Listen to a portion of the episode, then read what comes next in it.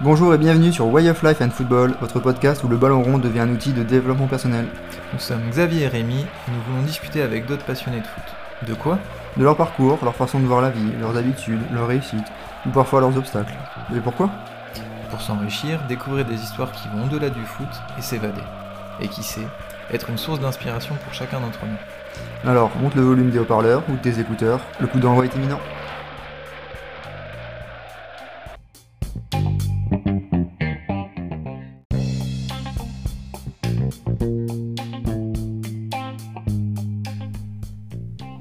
Aujourd'hui, place au co-animateur du podcast, Rémi Labalette. Dans ce nouvel épisode de Way of Life and Football, il va nous parler du RC Lens, du poker et de souvenirs communs. Mais pas seulement. Bon épisode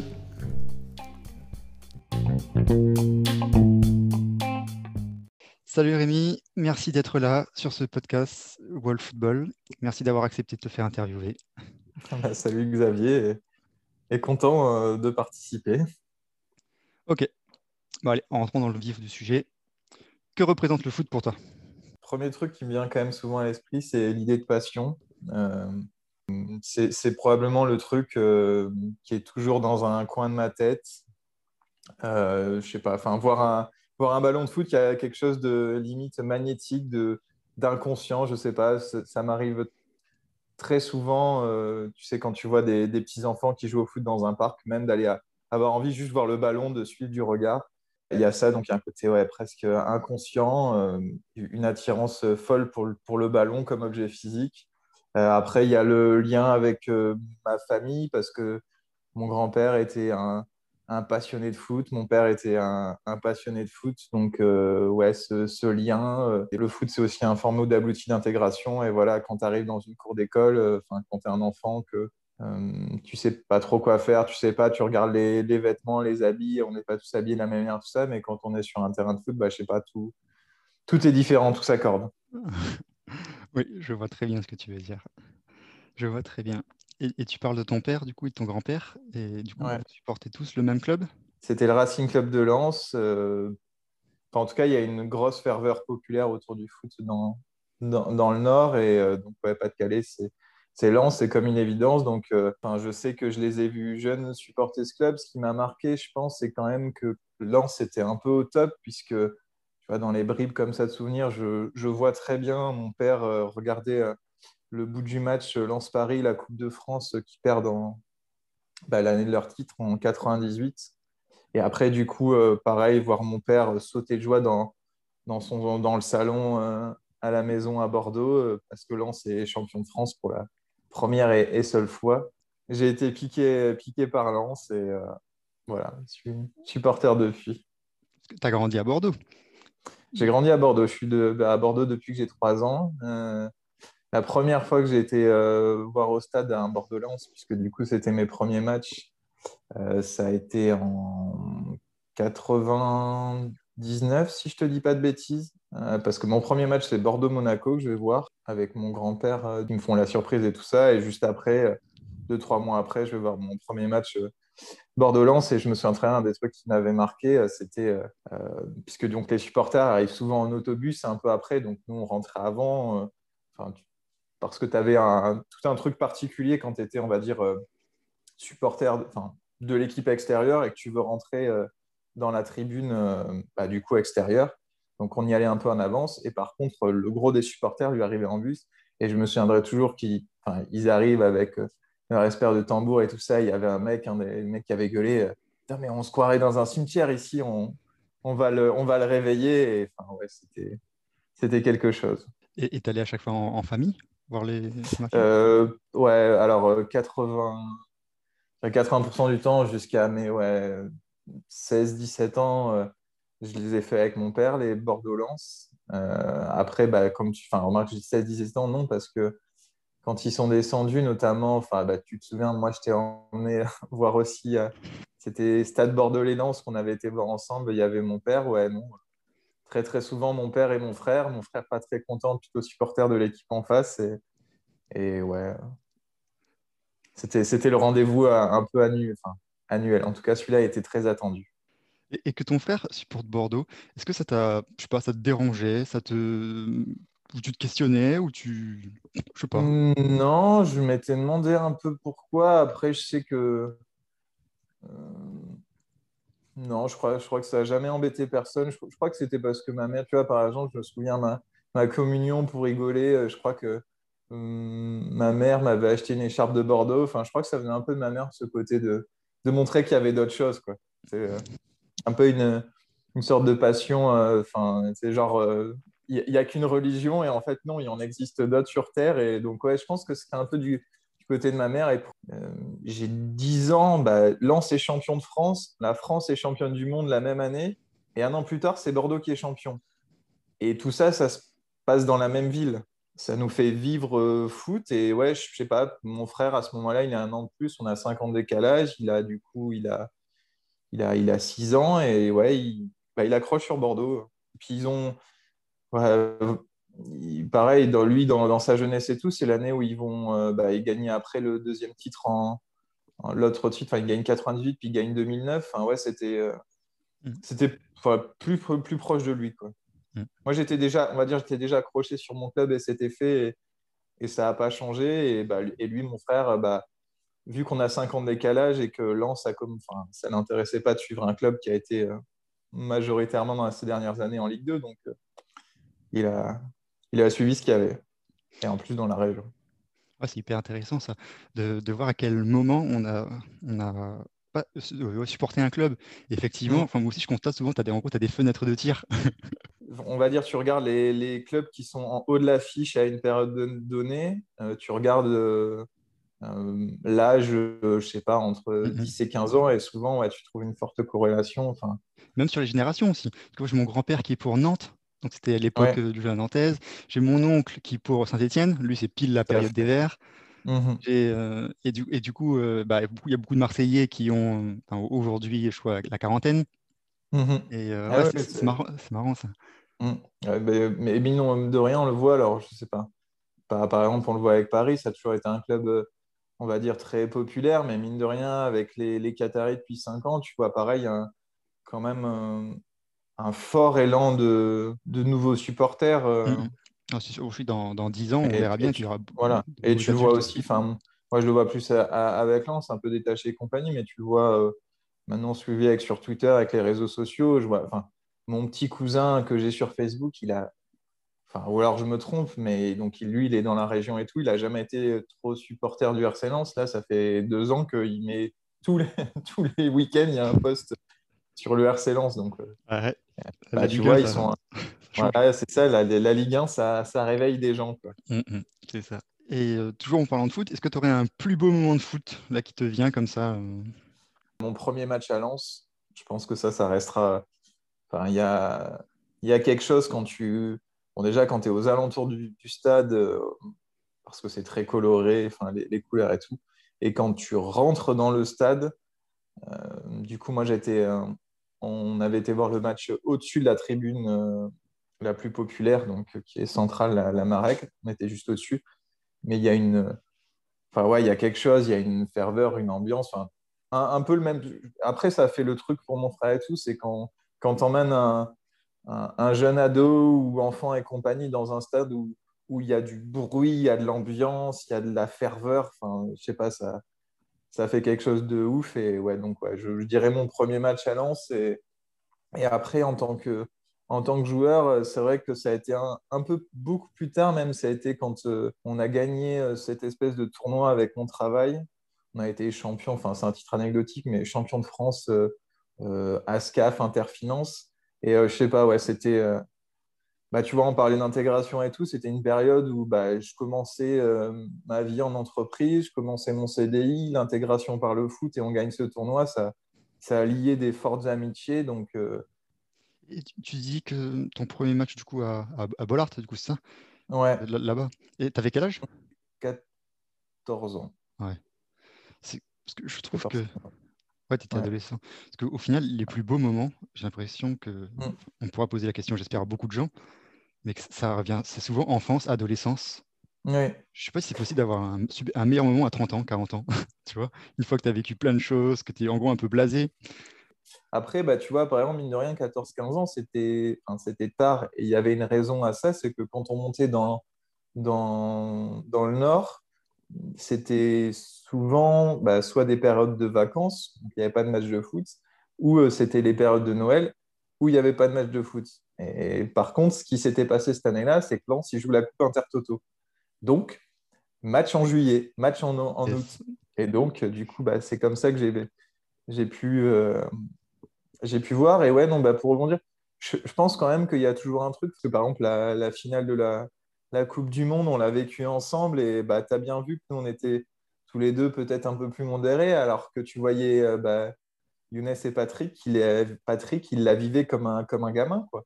Alors qu'il était, euh, enfin, pareil, c'était 20, bah, ans plus tard pour tout le monde que la première. donc, euh, non, je, ouais, je pense que ça, ça, dépend de la passion du moment, ça dépend de, l'envie. Je sais que si, si un jour tu m'as Lance était champion de, champion de France à nouveau, ce serait quelque chose de fou. Tu m'as, on a vécu des matchs ensemble. Enfin, je veux dire, tu m'as vu faire euh, des slaloms dans mon salon pour des simples buts contre des contre Paris. Donc euh, ouais, non, c'est.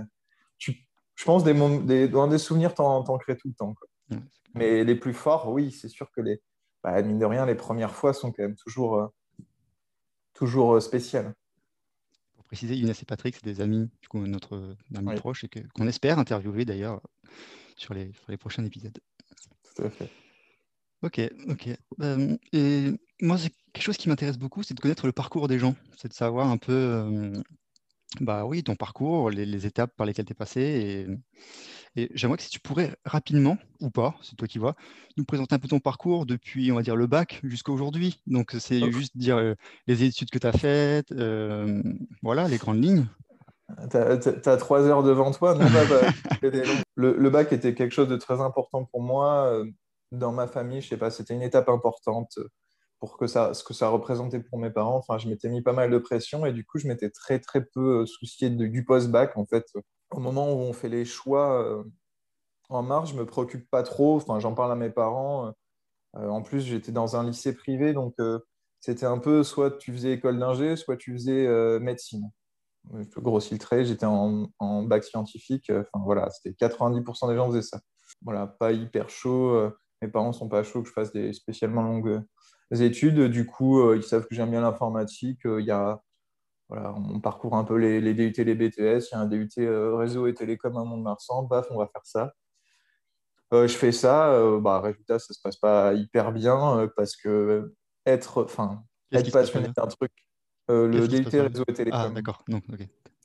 Euh, ouais, un peu de. Enfin, c'était. Je partais de, mes pas, de, de chez mes parents. J'étais donc à, à Mont-de-Marsan. D'être passionné un truc un peu l'informatique et de faire des études. Enfin, avec le recul, j'étais juste, je pense, manquer de maturité, enfin, manquer de tout, quoi. J'allais être loin de mes parents, euh, je rentrais tous les week-ends. Enfin, bref, ça se passe pas très bien. Donc, je, vivote, enfin, je fais ça jusque mars, et puis en mars, je décide d'arrêter. Donc mes parents ils me disent Ok, très bien, par contre, il faut que tu retrouves, tu retrouves quelque chose. Et euh, du coup, bah, là, je vais sur un des trucs un peu plus terre à terre parce que je suis quand même. je me dis euh, Qu'est-ce que tu aimes Bon, ok, tu aimes bien l'informatique, mais qu'est-ce que tu vas faire? Ouais, des, des, jobs autour de la, de la gestion, la comptabilité, c'est quand même des trucs qui m'intéressaient. Je sais qu'à l'époque, je nourrissais le bah, tu vas rigoler, mais pas de rêve, mais dire le RC Lens, ça n'allait pas très bien parce que du coup, ils descendent en, en 2007 ou 2008. Donc, c'est pile l'année où j'ai mon bac. Et je m'étais dit, euh, ah, euh, ils ne savent pas gérer d'argent euh, si je faisais des études de gestion pour travailler en tant que, voilà, dans, le, dans tout ce qui est finance, autour des finances du RC Lens. Donc, du coup, j'ai fait des études voilà, des études autour de la finance, comme quoi. Et euh, donc, du coup, j'ai fait un DUT. Euh, donc, j'étais rentré euh, sur Bordeaux. J'ai fait un DUT GEA, donc gestion des entreprises et des administrations à Bordeaux. après ça, j'ai fait une licence GIO, donc qui était dans la suite un peu logique de ce qu'on peut faire, qui était une licence gestion informatisée des organisations, donc pour avoir un peu ce côté informatique, puisque on va dire dans toutes les entreprises, il y avait de l'informatique. Euh, pour te faire simple, j'ai commencé à travailler à partir de ce bac plus 3, mais euh, voilà, le truc, c'est que je me suis vite rendu compte que, bah, mine de rien, euh, j'étais diplômé en juin, j'avais fait 3-4 mois de chômage, c'était pas, pas grand-chose, mais voilà, j'avais commencé à travailler dans une société d'assurance, mais je voyais que j'étais, enfin, j'avais à ce moment-là 23 ou 24 ans, enfin, je sentais qu'il fallait que je fasse le petit truc, le petit push pour quand même essayer de, au moins d'essayer d'avoir un master. pour le niveau d'études, pour le niveau de salaire au départ, pour plein de raisons, parce que je, ça me semblait euh, nécessaire. Et puis, euh, mine de rien, j'avais la possibilité. C'est vrai que mes, mes parents m'ont toujours aidé euh, financièrement pour mes études, donc ça, ne les a pas ravis, mais du coup, j'ai j'ai décidé, j'ai tenté de faire la miage. Et voilà, bah, d'ailleurs, c'est là-bas qu'on s'est rencontrés. Donc, du coup, miage, trois années de plus pour bah, refaire, entre guillemets, une sorte de nouvelle licence, et puis après, Master 1, Master 2.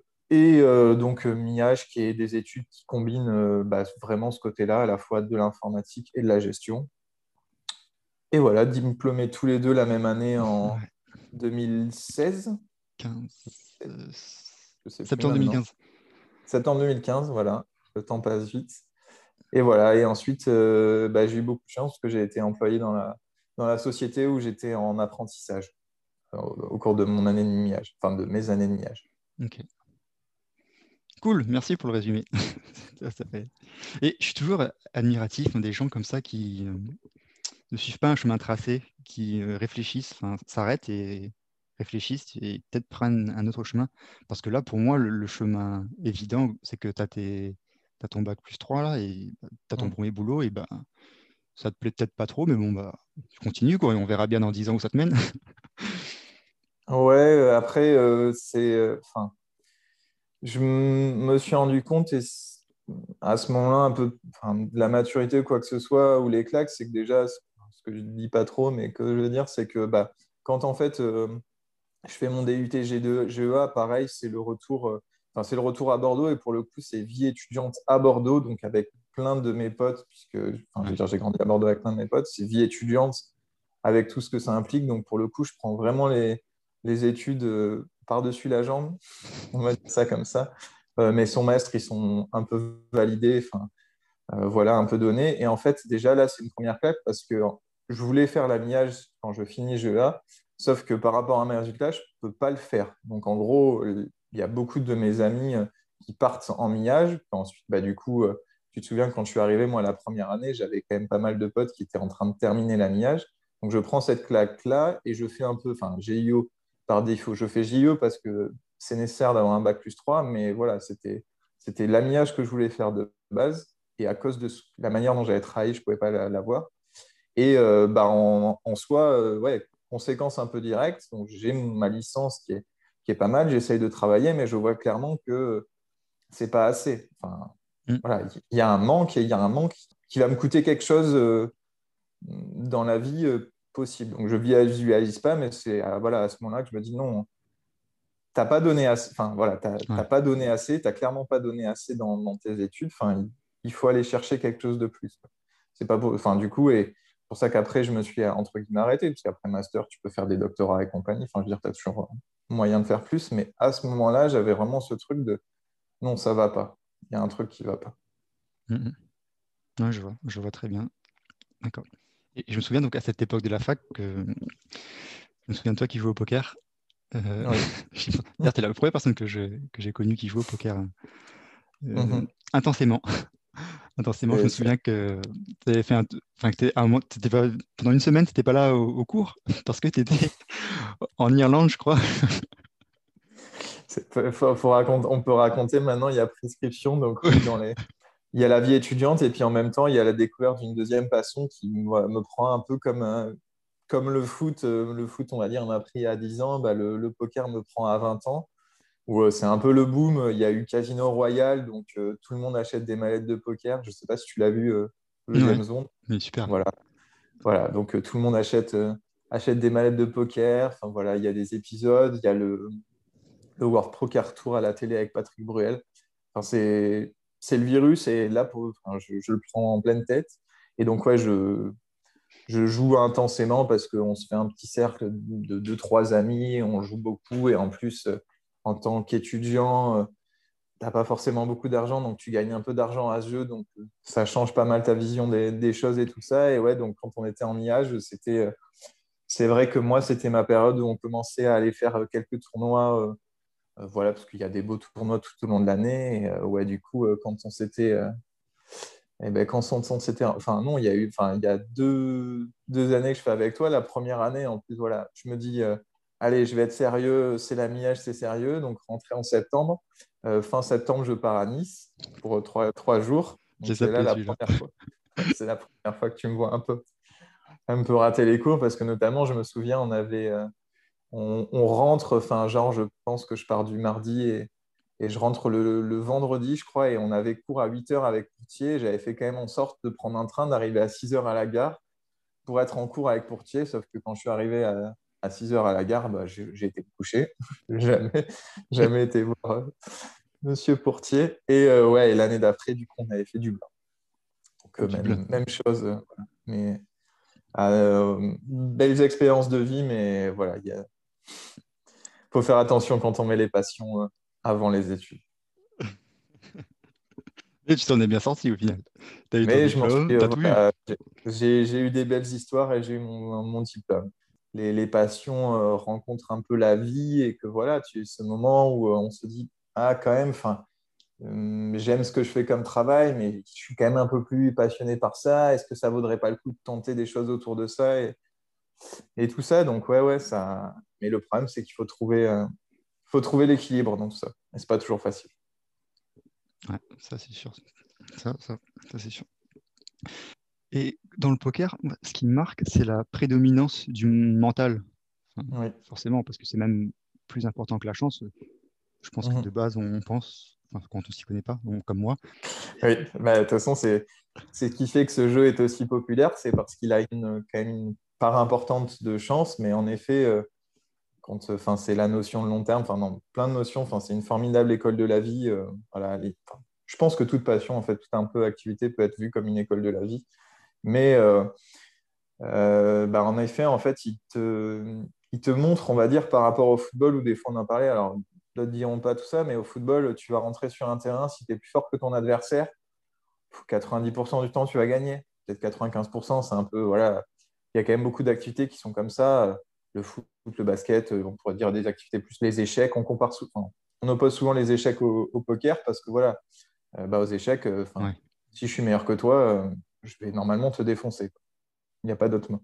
Par contre, au poker, bah, si je suis meilleur que toi, la manière dont le jeu est fait, la manière dont, voilà, ce que tu évoques communément, ce qu'on appelle la chance, bah, j'ai peut-être gagné deux fois sur trois, mais voilà, en tout cas, pas, pas autant qu'on appelle l'edge, les avantages qu'ont les, joueurs, il est pas, il est, ils sont pas si forts que, enfin, ils sont pas ils sont forts, mais ils s'expriment sur le long terme. Sur le court terme, il y a peu, euh, voilà, il y a un fort impact de la chose, de la chance et un faible impact des compétences.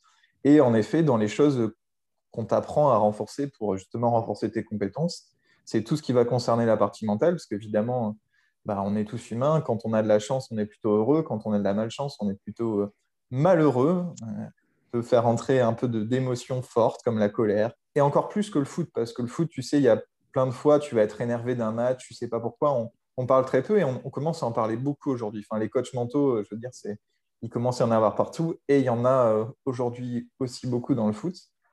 Mais c'est vrai que bah, la première fois que j'ai entendu parler de coach mental, de mental, ça a été, ça a été autour du poker et bah, notamment dans les livres, c'était les premiers coachs mentaux dans le poker, c'était souvent des gens qui venaient du golf. Parce que pareil, le golf est quand même une activité euh, dans la concentration, dans la manière dont c'est fait, c'est assez proche du poker. Mmh. et, pour toi, quelles sont, enfin, si tu veux citer deux qualités qui font la, différence chez un joueur de poker? Qu'est-ce qui. Euh, ouais, le. Mais je te dirais un peu dans. Enfin, on peut. Le, poker ou le foot, c'est pour moi donc euh, le, mental, clairement, et après une certaine idée de discipline. Euh, très souvent, on a mis en avant, mais quand toutes les activités, le, talent. Et euh, bah, je pense que mm, tous en vieillissant, en fait, on se rend compte que, se donner des croyances limitantes en se disant ah je peux pas, enfin j'ai pas le talent, je pourrais jamais arriver à certaines choses, alors qu'en fait avec quelque chose qui va être autour d'une idée de travail, d'une idée de discipline, d'une idée de, de rythme, on va à des, choses très sympas. Je sais que dans les podcasts que j'écoute, il y a un podcast qui s'appelle The, Mental Advantage sur le poker. Et l'introduction, c'est un coach mental qui dit qu'il préfère, s'il a le choix entre deux joueurs, il préfère un joueur de, on va dire, de, de petite limite qui ne tilte jamais, enfin qui ne s'énerve jamais, qui maîtrise son mental. C'est quoi une petite limite C'est de petite limite en termes de mise d'argent. Ah, d'accord en tout cas, si euh, il doit amener un joueur au top, mettons pour atteindre le haut niveau, euh, il préfère un joueur qui est euh, très bas en termes de limites, mais qui a déjà de fortes compétences autour de son mental, c'est-à-dire qu'il comprend quand il s'énerve, il comprend voilà, ce qu'on appelle le tilt, qui est le mot commun d'énervement, plutôt qu'un joueur qui est en apparence talentueux, qui est bon en table, mais qui euh, qui semble perdre tous ses moyens euh, quand, euh, quand il y a de la malchance, par exemple. Mais dans le foot, c'est pareil. Enfin, je crois vraiment au mental et à, la discipline. Ok. Et, est-ce que d'ailleurs, dans, le poker, on, souligne aussi le fait que. Enfin, je ne sais pas si, on, toi on en parle, c'est le fait d'être, pas, en forme. En gros, pour jouer au poker, il faut que tu sois en, forme. Il ne faut pas que tu sois crevé. Il ne faut pas que tu sois. Est-ce qu'on en parle de ce genre de choses? Bah, c'est et je pense que c'est pareil euh, avec le foot. Enfin, tout c'est depuis 20 ans, tout a explosé. Je veux dire, je pense qu'on n'a jamais eu autant de préparateurs physiques dans toutes les disciplines de préparateurs mentaux. C'est, incroyable quand tu regardes maintenant des, Twitter ou d'Instagram, tous les joueurs de foot ont la plupart leur coach perso maintenant. Au poker, oui, je veux dire, il y a 20 ans, euh, les joueurs de poker, c'était l'image, ils arrivaient à la table, ils se commandaient un, verre d'alcool. Euh, euh, je veux dire, ils sortaient la veille, à la veille d'un gros tournoi et compagnie. Aujourd'hui, les meilleurs qui réussissent, en, tout cas ceux, en tout cas ceux qui étaient là il y a 20 ans et ceux qui sont toujours là, c'est des mecs qui ont, une vraie mentalité de champion, qui s'inspirent des, qui s'inspirent des meilleurs, euh, voilà, qui, ont un peu. Enfin, c'est bête, hein, mais l'idée de d'avoir des idoles comme Michael Jordan, comme Kobe Bryant, je, pense à ça parce que je pense notamment à un joueur poker en, particulier. Enfin, ouais, non, c'est vraiment un mental de champion. Enfin, ils sont tous maintenant euh, euh, affûtés physiquement. Enfin, pas tous, mais en tout cas, ceux qui réussissent, tu les verrais comment ils étaient physiquement il y a 20 ans et ce qu'ils sont aujourd'hui. Enfin, c'est voilà, il y a une discipline, on sait qu'en plus, enfin voilà, il y a un influx mental, tu restes souvent assis soit à ton ordinateur, soit à une table. Donc, ouais, non, c'est. Je vais te demander, justement, on, pourrait croire que être au poker, c'est être, être, assis confortablement sur sa chaise, avoir des cartes, c'est pas très lourd, avoir des cartes dans la main. et et on pourrait croire que du coup, ouais, que tu es beaucoup bien dormi ou pas beaucoup dormi, euh, ça ne te fera pas déposer les cartes plus vite. Quoi. non, c'est la, bah, il y a une citation qui est connue. Alors, je ne pas dit, mais je pense que c'est Doyle Bronson, qui est un, américain, un, vieux, mais un peu, on appelle le Godfather of Poker, qui a été un des premiers à, lui, qui a, qui a, joué au poker dans les années 70 et qui, qui, a 90 ans maintenant, enfin très, très vieux, bref. Et, euh, mais c'était une des phrases c'était euh, le poker est la chose la plus euh, violente qu'on puisse faire assis. Et donc, du coup, donc, grâce au poker, tu as appris, j'imagine, l'importance de la forme physique, d'être en bonne disposition. Alors, le poker, c'est, enfin, on est plus que la forme physique, ça a quand même été l'impact du mental. Enfin, l'impact de la forme en général, mais la combinaison un peu des deux. Après, il y a l'impact de l'argent parce que c'est un jeu où, mine de rien, il y a quand même de l'argent. Donc, ça rend le, la pratique, enfin, c'est quelque chose de tout de suite différent. C'est un peu à l'image de tu vas regarder un match de foot euh, entre amis et tu vas regarder un match de foot et vous allez parler de l'argent sur ce match. Ça met tout de suite un, un, niveau, un niveau au-dessus. Enfin, il y a l'ego et puis il y a quelque chose de, plus. Et, donc, du coup, si tu pouvais donner un conseil au Rémi adolescent, Qu'est-ce que tu lui dirais? Il y a une phrase, ce serait euh, ne prends pas les choses trop à cœur. Si quelqu'un te critique, c'est c'est pas si grave. Si t'arrive des euh, des trucs un peu mauvais, n'en veux pas la terre entière. Mm. C'est euh, voilà, ne prends pas les choses. Il y a une anecdote. Souviens-toi la fois où moi, je, en tout cas, je m'en souviens très très bien des trucs tout bêtes. Euh, on était censé manger, euh, ensemble, on mangeait aux rues souvent notre fameux poulet curry, notre poulet curry d'étudiants. Euh, voilà, parce que je crois que c'était toi ou Younes, vous vouliez changer, donc essayer la cantine. déjà, j'ai toujours eu un peu une sorte de forte résistance au changement, et donc j'étais pas hyper chaud. J'aimais mon poulet curry, j'aimais ma belote et ou mon baby foot. Et du coup, euh, bah, j'étais euh, arrivé en décalé par rapport à vous et vous étiez parti euh, manger avant moi. je t'avais, je crois, appelé au téléphone, je t'avais dit, mais vous, enfin, vous êtes où et compagnie? Et après, je veux dire, j'étais en mode, mais ça se fait pas. Enfin, j'étais très. Tu n'avais pas mangé. voilà, très, très en colère, vindicatif. Entre guillemets, je vous, je vous ai frustré. Et bah, regarde, je m'en souviens encore. Tu respires 10 minutes avant, tu dis, c'est, c'est pas si grave, c'est qu'un rue, ils ont été morts. Enfin, bref. On grandit, on vieillit. Ok, ça je conseille. Bah, c'est sûr qu'avec l'expérience, euh, bah, forcément, tu as plus de clarté, tu as plus de recul et que oui, ce, quand tu redécouvres ta vie d'enfant, d'adolescent ou de jeune adulte avec ces nouvelles connaissances, c'est tout de suite plus facile. Et c'est pour ça d'ailleurs qu'il faut aussi parfois s'abstenir de juger des gens mmh qui ont agi dans un contexte en particulier. Mmh ah bah on, a, on, a tendance souvent à oublier, mais justement autour de l'ego et compagnie, que chacun de nous a une histoire et que voilà, quand quelqu'un arrive qui peut être je sais pas, peut-être timide ou quoi que ce soit, bah, on a tendance à dire, on oublie le parcours des gens souvent. On, croit que notre parcours est la, vérité, la généralité. Et je pense avec toi parce que bah, toi, tu es jeune papa et ça m'a pas mal euh, fait réfléchir bah, quand tu m'as évoqué qu'avec euh, ta petite fille, vous lui aviez mis en place une roue des émotions pour justement qu'elle puisse exprimer euh, son, spectre, qu'elle est en colère ou quoi que ce soit. Et je trouve que c'est tellement important en fait de prendre le temps et prendre du temps autour, de, autour des émotions. Et je le vois avec vous qui voilà, des, formidables parents, que vous, vous, prenez beaucoup de temps autour de ça avec votre petite fille. Et ouais, ça, ça me fait beaucoup réfléchir en tout cas. Ouais. Bah, c'est quelque chose, je pense que tu en parlais là que tout à l'heure, les coachs mentaux dans le sport aujourd'hui, qu'on a de partout. Et je pense que c'est dans tous les domaines de la société où désormais, on a, le, bah, on a la chance d'avoir Internet, d'avoir euh, énormément d'informations euh, accessibles sur notre téléphone, sur notre.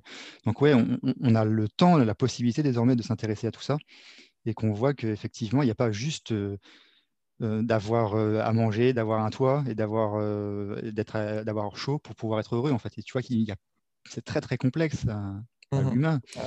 Et donc oui, je pense qu'avec les neurosciences et tout, là, donc c'est très récent toutes ces découvertes-là. On a, on a appris ces dernières années bah, que les émotions jouent une, forcément une part prépondérante dans notre, notre vie.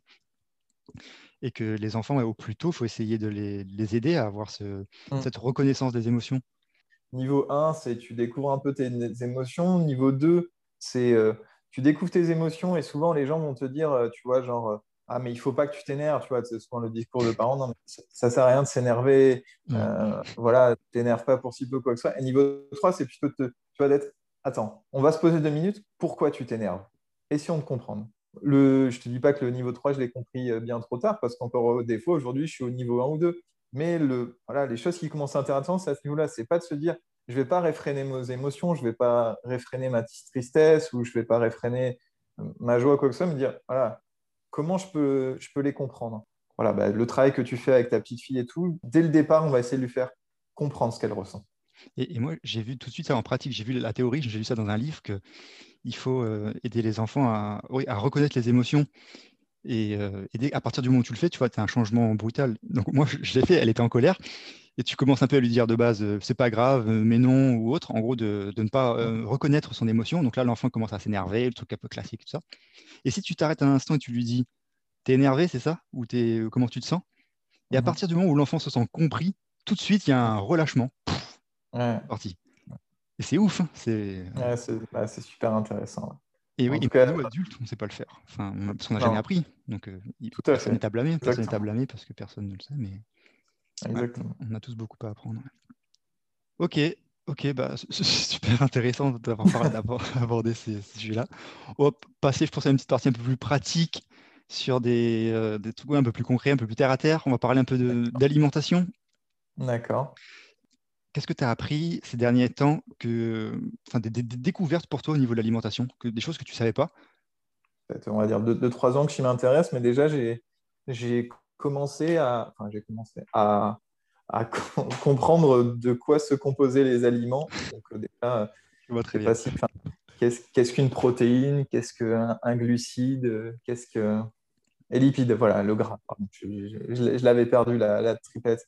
Donc voilà, euh, on compose des repas. Qu'est-ce qui, bah, qu'est-ce qui participe à la création musculaire Qu'est-ce qui est un peu autour de l'énergie euh, Découvert que pour perdre du poids, il faut être en termes anglais, c'est calories déficit, de consommer plus que tu accumule. Et, ça, c'est bien, je n'ai pas compris. Donc, il faut moins manger que, ce dont on a besoin? C'est-à-dire que si, c'est un peu de, si on va dire tu es dans la recherche de, la prise de masse, ou tu veux créer de la musculature ou quoi que ce soit, il faut chercher à, à manger plus que ce que tu vas dépenser. D'accord. Donc d'être en surplus calorique. Et que bah, si tu cherches à, perdre du poids, à sécher, tout ça, il faut bah, du coup plus dépenser ou moins manger. Enfin, ouais. Ces notions d'équilibre. Donc voilà, mais de le corps humain un peu, un peu plus comme une machine, ou on pourrait dire comme une voiture, de voilà, qu'est-ce qu'on met comme carburant, qu'est-ce qui, fonctionne, qu'est-ce qui fonctionne pas. Euh, voilà, j'ai essayé quelques c'est un peu les trucs un peu populaires. J'ai essayé un peu euh, régime keto. Euh, je sais que bah, justement, ton, beau-frère, euh, lui, a été végétarien pendant un an et maintenant, il tente un régime un peu plus cétogène.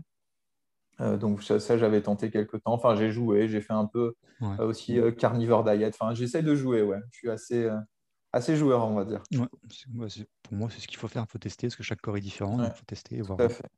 Et c'est quoi tes prochain objectif sur l'alimentation? Enfin, Des trucs que tu aimerais changer dans ton alimentation ou améliorer? Euh, Là, bah, c'est reperdre à nouveau du poids, c'est, on va dire, à, ton mariage, à la réunion, j'avais atteint un peu un point, une sorte de, point culminant au niveau de mon poids. Il y a 4-5 ans maintenant, et donc c'est là que j'ai commencé à ah ouais, bah, comme, comme un peu tout, quoi. il y a des livres sur développement personnel, il y a des livres sur le foot, il doit y avoir des, des livres un peu sur l'alimentation. Et euh, donc euh, voilà, un peu lire tout ça, comprendre comment on perdait du poids, comment on crée de la musculature, enfin toutes ces choses-là. Et mhm. donc euh, bah, là, c'est donc c'était un, on va dire un, un assez long, enfin, long chemin de voilà de, de, perte un peu de poids, de musculature, d'avoir un corps un peu plus sportif qui m'a amené jusque l'année dernière. Et puis l'année dernière, j'ai été j'étais un peu à, mon pic, on va dire, de forme et j'étais opéré. J'avais une vieille fracture à mon poignet que j'ai dû soigner. Donc, euh, j'ai un peu repris du poids, même pas mal de poids. Donc, euh, c'est euh, reperdre un peu tout ça. En gros, c'est voilà. J'ai maintenant pas mal de clés pour savoir ce qu'il faut faire et bah, il faut, faut, appliquer. Et au niveau vraiment pratique alimentation, est-ce qu'il y a des trucs que tu veux éviter ou changer dans ton, dans ta, dans ton alimentation quotidienne? Euh, alors, tu le sais, je suis dans une forme de défi. Là, je me suis dit, euh, je vais, mais plus pour le côté, enfin, ouais, à la fois alimentation, mais aussi le côté mental, parce que c'est, je veux arrêter le coca zéro, en tout cas, beaucoup réduire. Enfin, le coca du général, mais donc maintenant, c'est coca zéro. Donc, euh, je me suis dit, pendant un mois, là, j'allais pas en boire, parce que j'en bois, buvais quasiment tous les jours. ça fait 4 jours. C'est mon. Hein. ouais, c'est ça, tout à fait. Jusqu'à présent, tout va bien. Jusqu'à présent, tout va bien. Et, c'était quoi la question Tu disais? Euh, Quels étaient tes prochains objectifs? Là, par exemple, tu me dis d'arrêter le coca. C'est un objectif. Si tu en avais un autre, je sais pas. De... Euh, ouais, enfin, j'ai une phrase là qui a pas mal résonné. J'ai écouté un podcast hier. C'était, euh, enfin, en gros, si tu manges quelque chose qui n'est pas issu, on va dire, d'une boîte de conserve ou de, de fabrication quelconque, tu résous genre 90% de, de, pas des soucis de santé, mais en gros, l'idée, c'est voilà, d'essayer de, tendre le plus possible et vraiment de s'y forcer une alimentation qui va tourner euh, vraiment autour des produits bruts, dans le sens euh, euh, ben, des légumes, poissons, viande, œufs et tout ça. Mais aller le plus possible du côté de l'alimentation brute. C'est un peu, si je te disais qu'il y avait un défi cette année, ce serait manger le plus possible de nourriture brute. Ça, c'est un peu un point commun à tous les régimes au final. Je pense que c'est vraiment. Tout à fait. Tu peux pas te tromper. encore plus convaincu, quand tu regardes, maintenant on a des applications comme Yuka et compagnie, quand tu scannes parfois des produits préparés ou emballés et compagnie, c'est incroyable euh, les choses qu'ils mettent dedans. Donc, euh, le sel, les additifs. Tout à fait. Même si euh, voilà, on sait aussi que bah, les, les, fruits et légumes, c'est rempli de pesticides et, tout ça maintenant aujourd'hui. Mais ouais, faire attention à ça et aller de plus en plus vers une alimentation brute. Ok, ok. Et tu parlais d'activité physique tout à l'heure? Enfin, tu parlais de, tu faisais pas mal de sport et que donc c'est quoi, c'est quoi pour toi, une, enfin, je sais pas, par jour, tu essaies de faire quoi comme séance de sport? Alors plus que ma journée, une sorte de séance idéale, mais en tout cas, ce que j'aimerais bien dans, ce que j'aimerais bien dans une journée typique, c'est tous les jours m'étirer. Ça a été un gros, énorme défaut de ma jeunesse. Je suis, je suis raide comme une, comme un bout de bois. Enfin, c'est assez horrible. Donc euh, c'est tous les jours en tout cas mettre euh, quelque chose autour de, de, l'étirement, de l'hydratation. Après, c'est. Pourquoi l'étirement, c'est euh, important? En fait, il y a un, un, truc autour de l'étirement, de la performance. Enfin, je le vois on va dire jusqu'à. moi, je vais avoir bien 31, bientôt 32 ans. Enfin, on va dire jusqu'à jusqu'à 25 ans. C'est pas, tu n'avais pas besoin de t'étirer, mais je veux dire, il n'y avait aucune importance de tout ça. De 25 à 30 ans, j'ai eu quand même, mis de rien, pas mal de soucis physiques autour de, dire, de tendinite, de, voilà, de petites blessures, tout ça. Et, je pense qu'il y avait leur lien avec le fait que je ne m'étirais pas, enfin, qu'il n'y avait pas un après le sport, que le sport était euh, l'activité pure, enfin le foot était l'activité pure. J'arrivais au match de foot, je faisais mon activité et, rien après, rien. Voilà. Ça me paraît évident d'un point de vue scientifique et j'ai maintenant un câble d'études autour de, de, la préparation. En fait, tu prépares tes muscles, tu les rends plus souples, tu les rends plus élastiques, tu les rends plus forts. Enfin, voilà. Je pense qu'il y a, enfin, il y a rien de bon. Je veux dire, on a, on, le voit, on n'a jamais eu autant euh, de problèmes de dos tous les gens des problèmes de dos avec le fait qu'on ait une activité sédentaire et tout ça. Donc, ouais, bouger, enfin, bouger, s'étirer, ça me paraît, ça me paraît évident. Donc, euh, ouais, euh, tous les jours, essayer de faire un étirement. Et après, euh, bah, en ce moment, c'est un peu compliqué pour le football, mais sinon, je dirais, enfin, le deuxième, la deuxième chance, c'est ouais, un mélange dans la semaine, en tout cas, un peu de, on va dire, de. Si je faisais ma semaine idéale, ce serait une semaine avec deux, trois entraînements autour de, le, terme anglais, c'est strength training. C'est, enfin, tu sais, un peu de, de, travail de musculation, quoi, grosso merdo. Euh, workout, de trois Voilà, workout, voilà, mais des choses qui seraient, enfin, vraiment un mélange de des trucs qui vont être orientés autour de, de la force, vraiment, et des choses qui vont être autour du cardio. Ouais, les hits aussi. Euh, voilà, voilà c'est un peu les, les, trois étapes que moi j'ai vues. Hein, comment dire? Ça, c'est vraiment une vision que j'ai aujourd'hui que j'avais pas, que j'aurais voulu pareil quand tu dis euh, avoir. Euh, qu'est-ce que je dirais aux jeunes? En cas, le jeune footballeur de 20 ans, ce serait euh, euh voit le football comme une des composantes de ton, de ton activité, mais pour être que tu sois performant dans ton foot, il faut que tu sois que tu aies un bon cardio à côté, indépendamment de ta pratique footballistique, et il faut aussi que tu aies une bonne musculature, un, bon entretien de ton corps à côté. Et puis, de manière générale, je pense que avoir l'approche globale comme ça dans tous les domaines de la vie, en fait. Et on n'a jamais été habitué à avoir ça. On voit toujours, enfin, on segmente, on, compartimente mm. souvent les différents domaines et on ne voit pas les, liens entre toutes les, tous les domaines. De toute façon, tu le, tu le vois aujourd'hui, pareil, dans les. Euh, il n'y a plus un club de foot qui n'a pas une préparation de, de trois semaines euh, avant la saison et tu vois que c'est des choses sans ballon. Enfin, je veux dire, c'est de la, réathlétisation. C'est... Et pendant cette période de stage, le sommeil est très important. Quelle transition. Oui, tout à fait. Et toi, au niveau du sommeil, comment ça se passe? Est-ce que je t'y prête attention tu... C'est un sujet euh, important Alors, c'est un sujet très, très, très important, peut-être un des, un des plus importants. Il y en a plein qui sont importants. évidemment, tu en as évoqué plein et c'est ce que tourne autour de ton podcast, l'alimentation, voilà, mais sommeil euh, hyper important. Euh, euh, je te dirais c'est variable. Enfin, en tout cas, quand j'ai commencé à travailler, euh, j'en ai pris conscience. Avant, pas trop. Je veux dire, pareil, on s'est connus en tant qu'étudiant. Tu sais à quel point je n'étais pas quelqu'un du matin. Euh, pourtant, quand donc, bah là, actuellement, sur mes horaires de travail, je suis sur des horaires où je commence à 6h30 et j'ai jamais été, en ce moment, un peu moins en forme avec tout ce qui tourne autour du, de, cette année particulière, la situation sanitaire. Mais sinon, quand j'ai commencé à travailler 6h30, j'ai été mauvais, on va dire, pendant, pendant un mois et après tout, tout s'est aligné, tout s'est éclairé. Ça veut dire quoi être mauvais? Euh, bah, J'étais mauvais parce que j'étais, enfin, je veux dire, j'avais pas.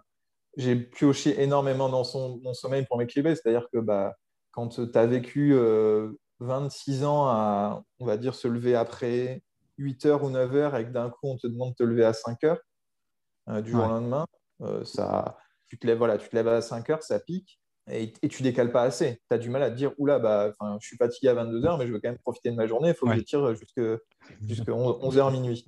Et donc, ouais, le, premier mois avait été particulièrement difficile, mais une fois que bah, ton corps euh, juste dit stop, dit, mais écoute, mon coco, euh, tu vois bien que de toute manière, tu n'es pas efficace, tu n'es pas bon, on va quand même essayer de dormir à, 21h, 22h et on va voir ce qui se passe.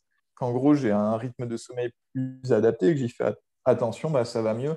Et je pense qu'aussi, il y a un côté, euh, plus trop attention, c'est l'impact du soleil sur notre rythme de vie.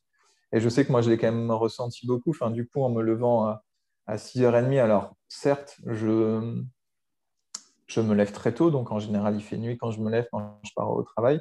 Mais le soir, j'ai quand même, enfin le soir, du coup, je débauche dans un tour de, 15h30, 16h. Enfin, sur les journées d'été, je prends beaucoup le soleil. Alors que quand, bah, sur une journée qui peut être un peu classique, quand, notamment, c'est surtout quand on le voit en hiver. Tu vois, par exemple, en hiver, bah, je pars au matin, donc il fait nuit, mais il fait nuit pour tout le monde. Mais même toi, quand tu vas partir à 8 h ou quoi que ce soit, souvent il fait nuit encore quand tu te lèves. Quand... Et par contre, ta journée, bah, si tu dépoches après 10 h c'est pareil, il fait nuit. Et l'avantage en débauchant à 15 h c'est que je prends un peu de soleil. Ça a un, petit impact. Et on, en, parle pas mal aujourd'hui. Donc, ouais, mon sommeil, euh, bah, de toute façon, sommeil peut-être le plus, le plus important. Et du coup, tu sais de combien d'heures tu as besoin? Enfin, Tu arrives à avoir. Euh, tu connais Ouais, je pense que. Enfin, en, vieillissant, tu as besoin de moins d'heures, mais je dirais, ouais, c'est 7-8 heures. Ouais. Toi tu, toi, tu peux nous en parler, puisque toi, tu as, tu as changé radicalement ton, approche autour du, sommeil. Euh, oui, oui, mais du coup, c'est ça autour de 7 et 8 heures aussi, voire un peu plus, des fois entre 8 et 9. Je ne sais pas encore, je ne sais pas exactement, donc ça sera entre 7 et 9, je dirais. Mais je suis aussi encore en phase d'expérimentation, c'est par vague aussi, parfois. Mais comme toi, hein, j'essaie d'avoir des heures fixes, de me lever plus tôt et de, me coucher à, toujours à la même heure. Et, euh, oui, je vois le, bah forcément le sommeil, on sait très bien l'impact que ça a sur nos journées suivantes. Mmh. Et, est-ce que, puisque du coup, toi, tu es dans. Enfin, mais bon, je suis je suis en couple, donc euh, il n'y a que moi et ma copine. Mais est-ce que toi, puisque on va dire tu te lèves à la même heure, voire encore plus tôt que moi, ça, ça, dépend, mais tu arrives euh, quand même à te coucher à, à l'heure qui te permet d'avoir ces 7-8 heures? Oui, parce que je suis fatigué et que, et surtout, c'est que, je suis fatigué. Et, surtout, c'est que j'ai enlevé quelque chose qui m'empêchait de dormir, c'est la télé. Et la télé, c'est ouf, parce que je m'en suis rendu compte, donc je l'ai arrêté depuis très longtemps, surtout le soir. Et mmh de temps en temps, on le regarde et on la regarde le début de soirée. Et là, on se dit, bah, là, c'est l'heure d'aller se coucher. Mais là, tu n'as pas envie d'aller te coucher. Tu es fatigué, mais tu n'as pas envie. La télé t'attire, t'aspire. Et tu as mmh envie d'aller. ça va, tu peux regarder un épisode de plus ou tu peux finir le film. C'est une demi-heure. Ça ne va pas changer ta vie, quoi, de dormir une demi-heure de plus, enfin, d'avoir une demi-heure de sommeil en moins. Mmh et en fait, et quand tu supprimes ce piège, enfin la télé, en fait, bah, c'est beaucoup plus facile ouais, de tenir le, de tenir l'heure, en fait. Mmh Parce que tu n'as pas, pas un truc qui te, bah, qui t'en empêche, en fait. D'avoir des routines de matin, c'est bien, mais également d'avoir des routines de soir, c'est important. Et justement, comme je dis, la, la télé ou les téléphones font un impact de la lumière bleue qui est euh, sur la sécrétion de, l'hormone du, cerveau, je ne sais plus laquelle. Ouais, l'hormone du sommeil. Ouais, c'est que la lumière bleue, la lumière empêche la sécrétion de cette hormone. donc, Tout à fait, exactement. Ouais. Exactement. Et par contre, du coup, j'avais une question parce que c'est intéressant puisque tu es un peu sur les mêmes horaires que moi. Donc, tu dis que tu as supprimé la télé, qui est une très bonne chose. Tu te couches quand tu es fatigué. Est-ce que du coup, tu as aussi décalé un peu tes heures de repas? Non. Non. Non. Alors, au début, quand j'ai commencé à me lever tôt, j'avais très très faim le matin. j'avais vraiment faim. Après, le temps de mon que mon corps s'y habitue. Après, petit à petit, j'avais de moins en moins faim le matin. Parce que moi, je me, suis rendu compte, je me suis rendu compte d'un truc, c'est que bah, du coup, forcément, avec ces horaires, on me traite de petit vieux, mais le, mieux que je peux, c'est d'essayer de manger autour de 19h.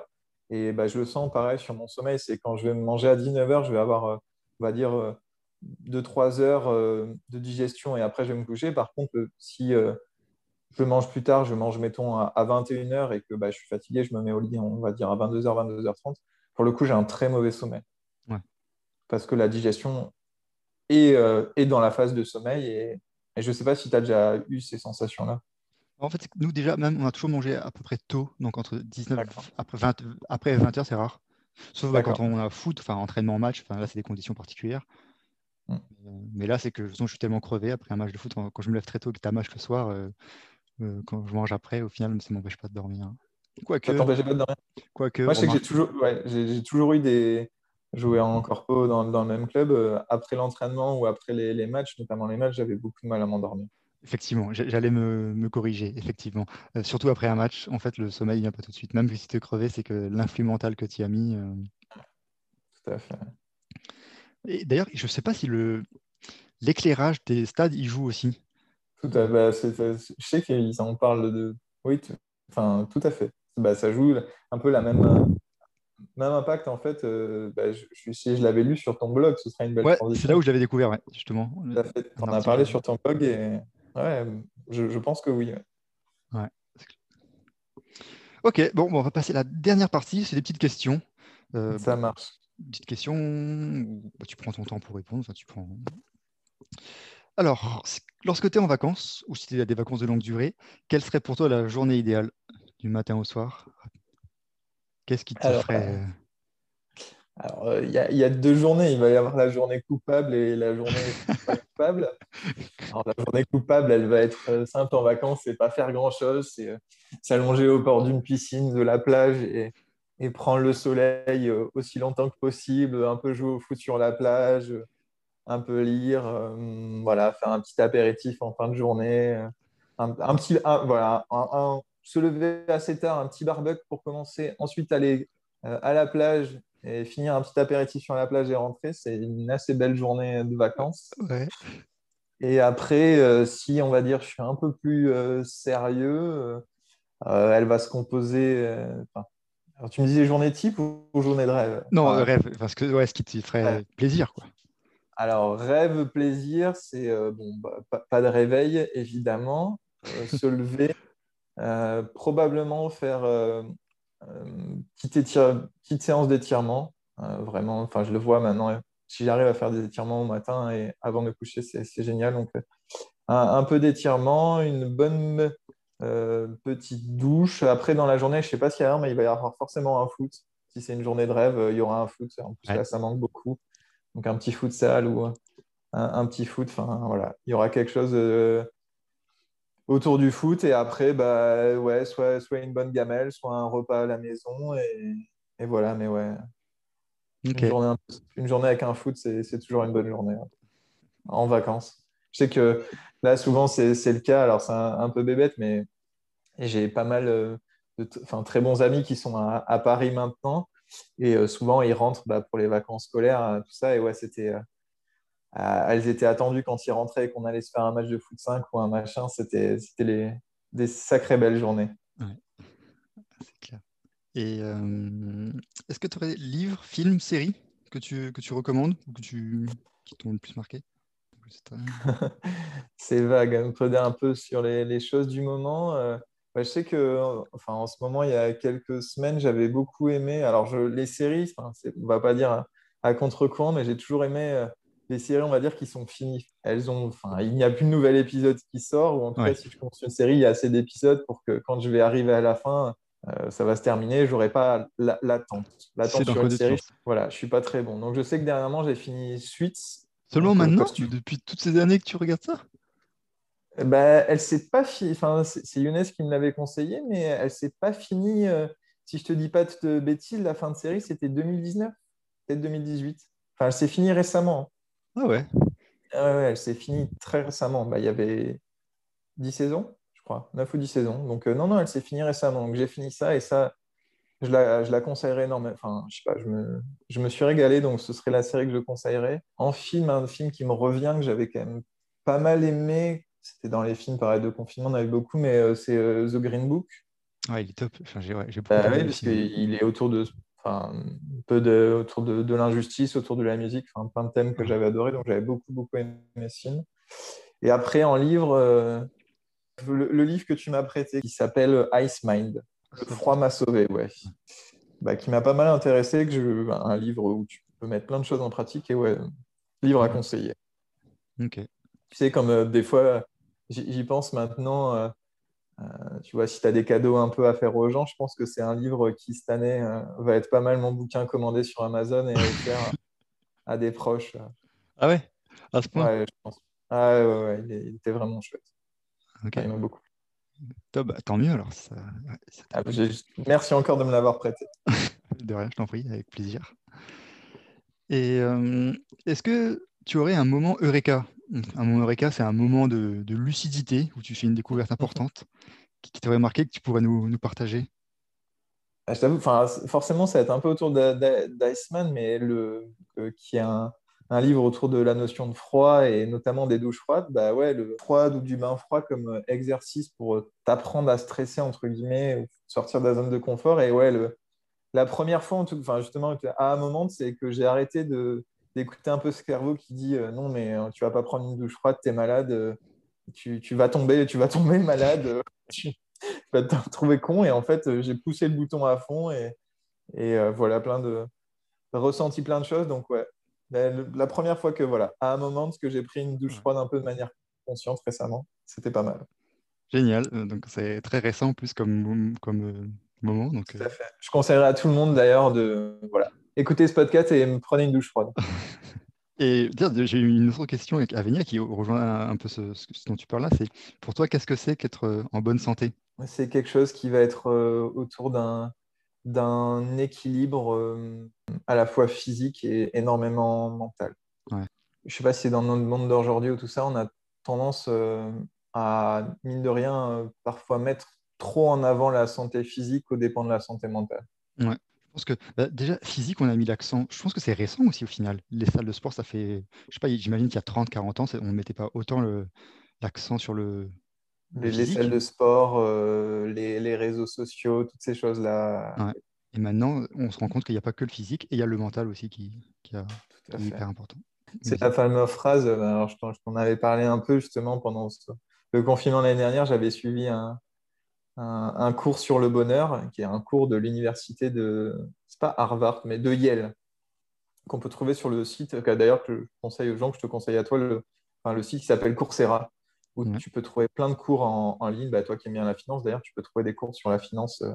En fait, c'est les, les, cours des plus grandes universités, mais je crois européennes et américaines. Enfin, il y a vraiment toutes les universités qui mettent leurs cours en ligne. Et donc, tu peux payer euh, un abonnement ou les cours et tu as bah, accès aux en soi aux meilleures formations de, la Terre. Quoi. Mais c'est sous quel format? C'est quoi? C'est des PDF C'est du texte? C'est euh, bah Là, par exemple, celui que j'avais pris, c'est PDF et cours vidéo. Ah ouais, t'as cours vidéo? C'est euh, bah, comme si, euh, enfin, en fait, comme si tu allais avoir un, un, cours en physique, mais c'est une vidéo. Ok. Tu regardes, tu regardes la prof qui, qui t'explique et qui, en fait, prenait une des premières introductions, c'est justement, elle fait un, bilan un peu sur enfin, cette idée de bonheur, cette, cette, idée mentale, et elle dit on a, on n'a jamais eu, enfin, en, soi, autant de richesse, je veux dire, autant accès à des choses que sur Internet, au bien-être, à l'eau chaude, enfin, tellement de choses pour notre confort, tout ça, et il n'y a jamais eu autant de, de... Les chiffres autour des antidépresseurs ont augmenté de 200% en 10 ans, euh, jamais eu autant de, de suicides, jamais eu autant de, euh, de gens qui vont voir des, spécialistes, euh, voilà, psychologues, psychiatres. Donc, il y a clairement quelque chose autour du mental qu'on ne fait pas très bien. Carrément. Et, pour toi, qu'est-ce que c'est que, de réussir? Qu'est-ce que la réussite? Ça me parle beaucoup. En plus, ça me fait un, peu d'émotion parce que quand, enfin, quand j'étais jeune, quand j'ai eu 16 ans, j'ai passé le BAFA, qui est un diplôme pour, pour, être, pour être moniteur dans des, des colonies de vacances ou des centres aérés. Et en fait, il y avait une fille qui m'avait, euh, avec qui j'étais sympathisé, qui était plus âgée, qui avait 24-25 ans, qui n'était pas monitrice, mais qui était pour le coup à l'époque euh, en une sorte de reformation euh, professionnelle. Et elle m'avait, enfin, elle avait donné à tout le monde un papier sur la réussite. C'était un, un, poème qu'elle avait écrit, je crois. Ah oui. je me souviens notamment des, des premières lignes.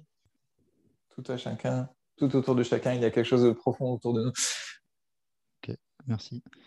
Et, pour finir, si, on a commencé par le foot, et on a tout le long parlé ensuite de la vraie vie, et si on finit sur un, petit parallèle entre les deux, pour toi, qui, quelle qualité, euh, quelle qualité peut faire la différence aussi bien au foot que dans la vraie vie et au poker? Allez, faisons-le les trois. Bah, de toute façon, je pense que ça sera un gros sujet, ça restera le, ça restera le mental. Euh. Ouais. C'est quoi le mental? De, la volonté, de la discipline, toutes ces choses, l'envie d'y croire, l'envie de ne pas abandonner, euh, la capacité à, se dépasser. Je pense qu'on a chacun des souvenirs de, discours de coach dans des vestiaires où, après un match difficile ou quoi, bah, il te parle, il trouve les mots pour te remonter le moral et, tu comprends que c'est pas si grave, une... enfin, c'est pas si grave, que c'est une leçon de vie en fait. Tout est, tout est leçon de vie. Et euh, donc, ouais, et qu'après, bah, il faut se relever, il euh, faut apprendre à tomber et se relever. Euh, ouais, c'est toutes ces qualités-là.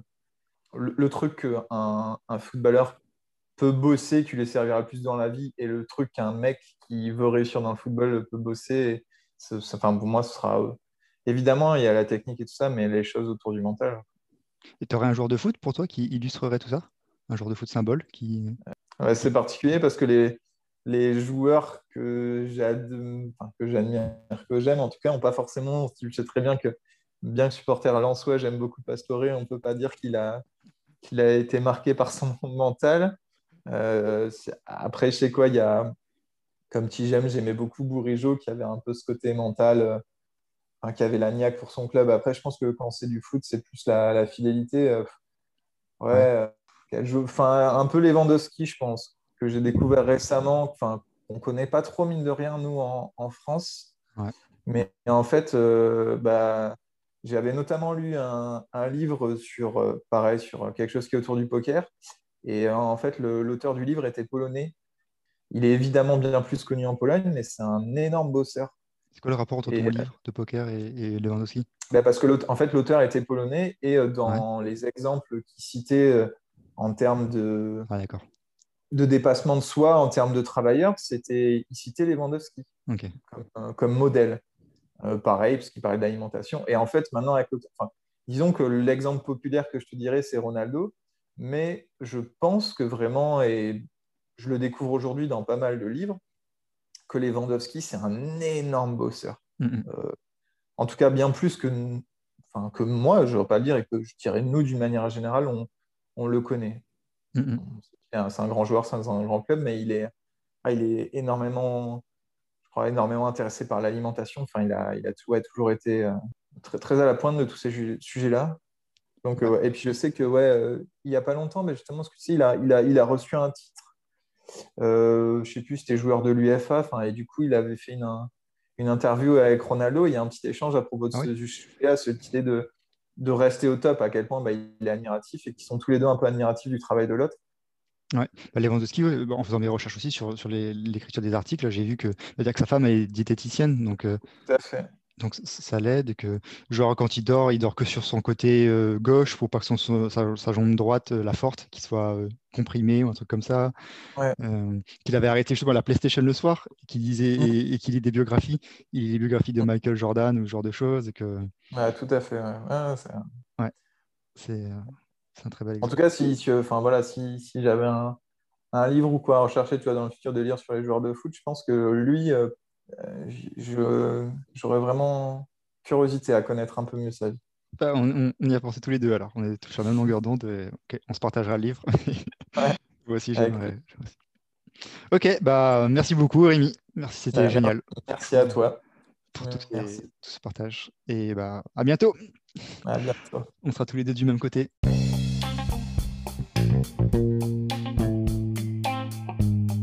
Merci d'avoir pris ton temps pour écouter cet épisode. S'il t'a apporté quelque chose, n'hésite pas à le partager autour de toi et à t'abonner. Pour en savoir plus, tu peux nous rejoindre sur wallfootball.com, le lien est en description. A très bientôt